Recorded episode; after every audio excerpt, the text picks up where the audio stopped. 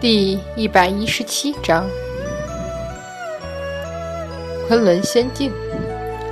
好吧，起码在表面上看起来是千年祥和之地，烟雾缭绕，雨鹤徘徊。兴化德霄真君正在那里掐手指，用生疏了几千年的大周天星算推演的结果，就是愁眉苦脸，一个劲儿的在心里挂念、揪心自己的宝贝徒弟韩华。嗯，会不会累到？会不会伤到？会不会气到？会不会给自己的师傅广成子欺压到？会不会给那小丫头玄照给折腾到？哎，为人师表，真是不容易呀！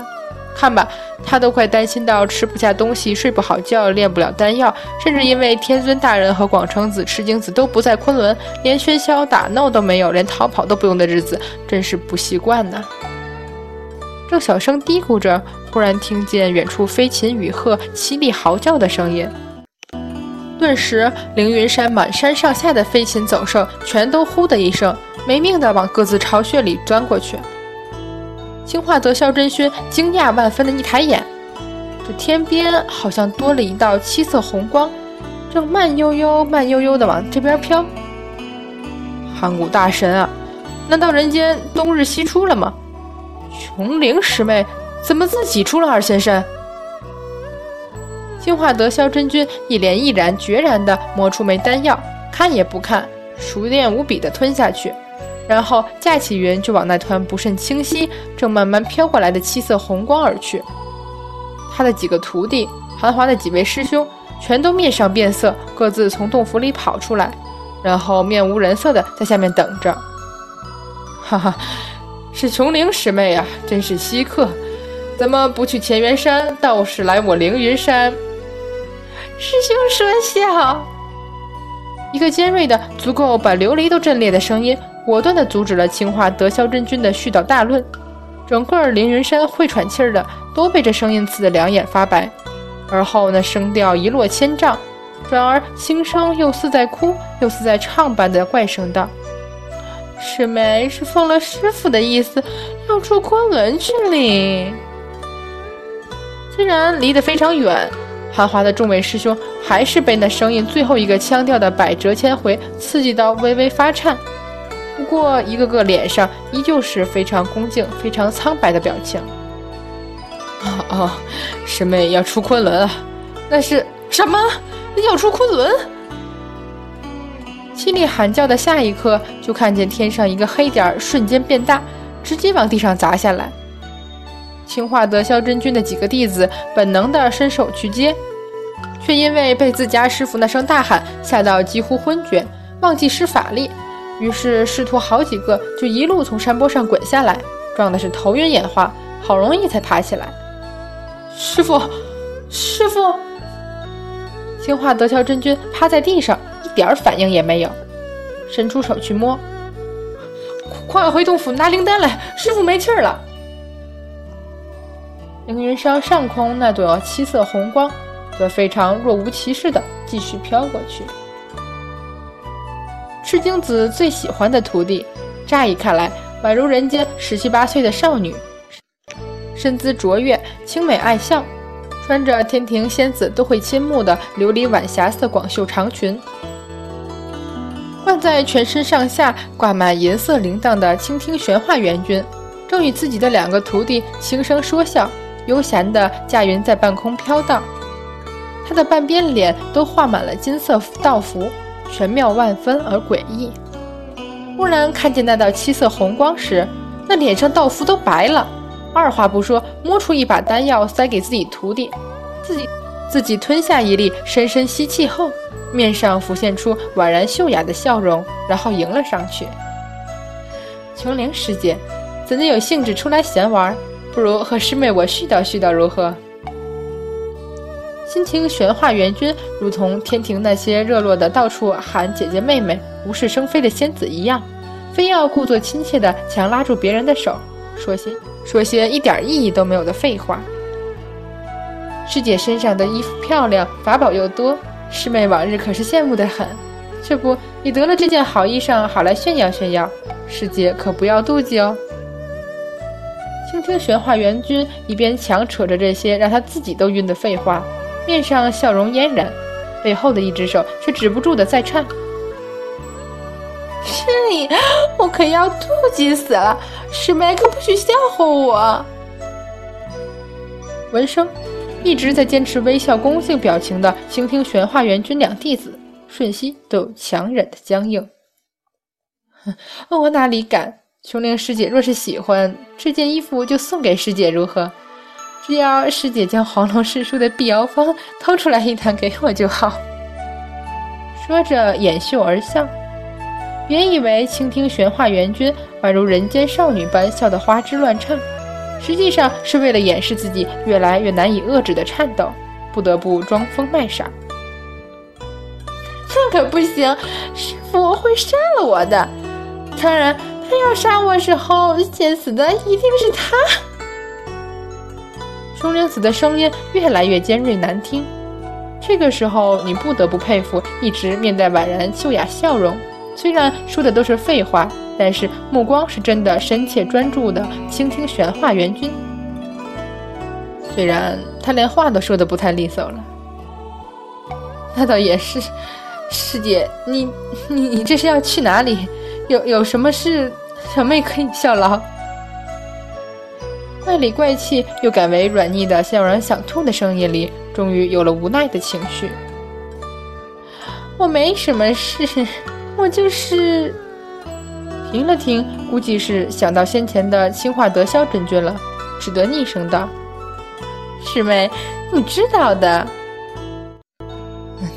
是去乾元山吗？师姐身上的法宝一半都是太乙师叔给的呢，真是羡慕。”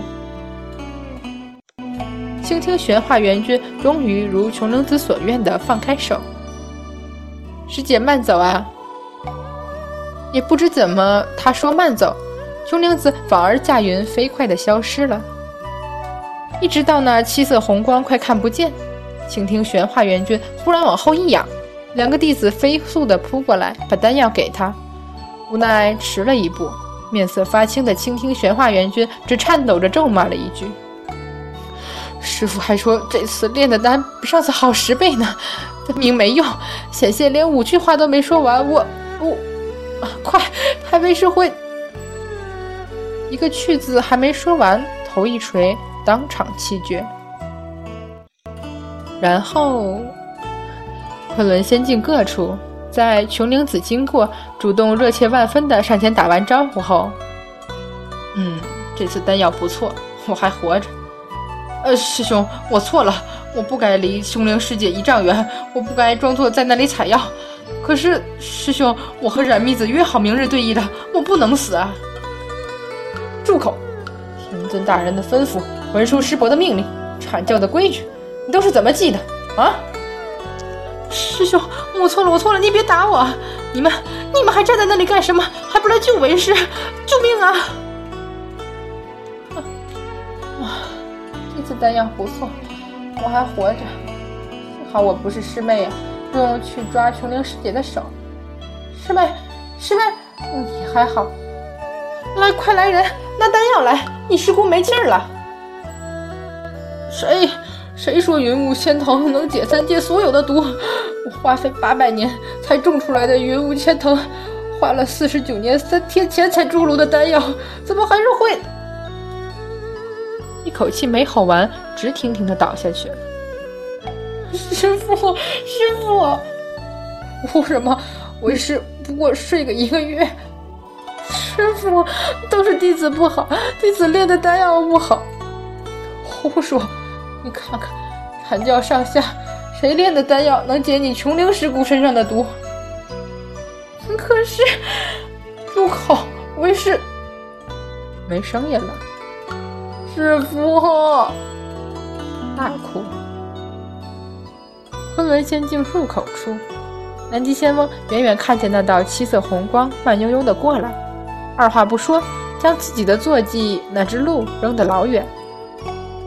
琼灵子在很远的地方就停下了。仙翁，师傅叫我出山去。这个声音既柔和又甜美，估计所有人都不会想到，这声音居然是出自琼灵子之口。南极仙翁瞠目结舌，还是驾云让开了路。他不是阐教中人，不用守那个规矩。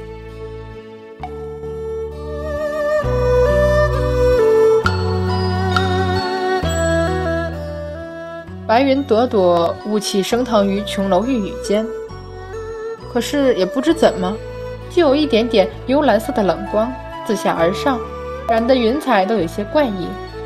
于是漫天漂浮的白云，忽然就有十几朵停滞不动，然后一只纤细的手掌挥过，那些诡异的云瞬间消失。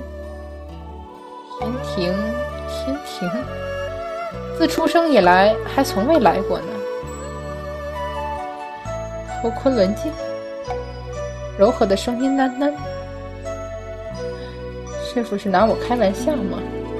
路亚道君只要喊一声‘宝贝’，转身就能要我的命了？还是他以为我身上的毒真的连路亚道君也抵挡不了吗？这倒可以试试。”抬头远望，不由低声咒骂：“该死，这天庭的风怎么这么大？想让我毒死多少人？”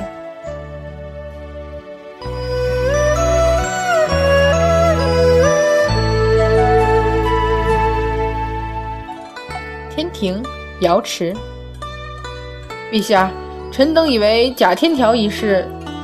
陛下！一声凄厉哭喊，众仙全都大惊。只见百花仙子形容狼狈无比的跌了进来。放肆！一句话尚未说完，就见百花仙子衣上染血，面容惊恐。陛下，救小仙！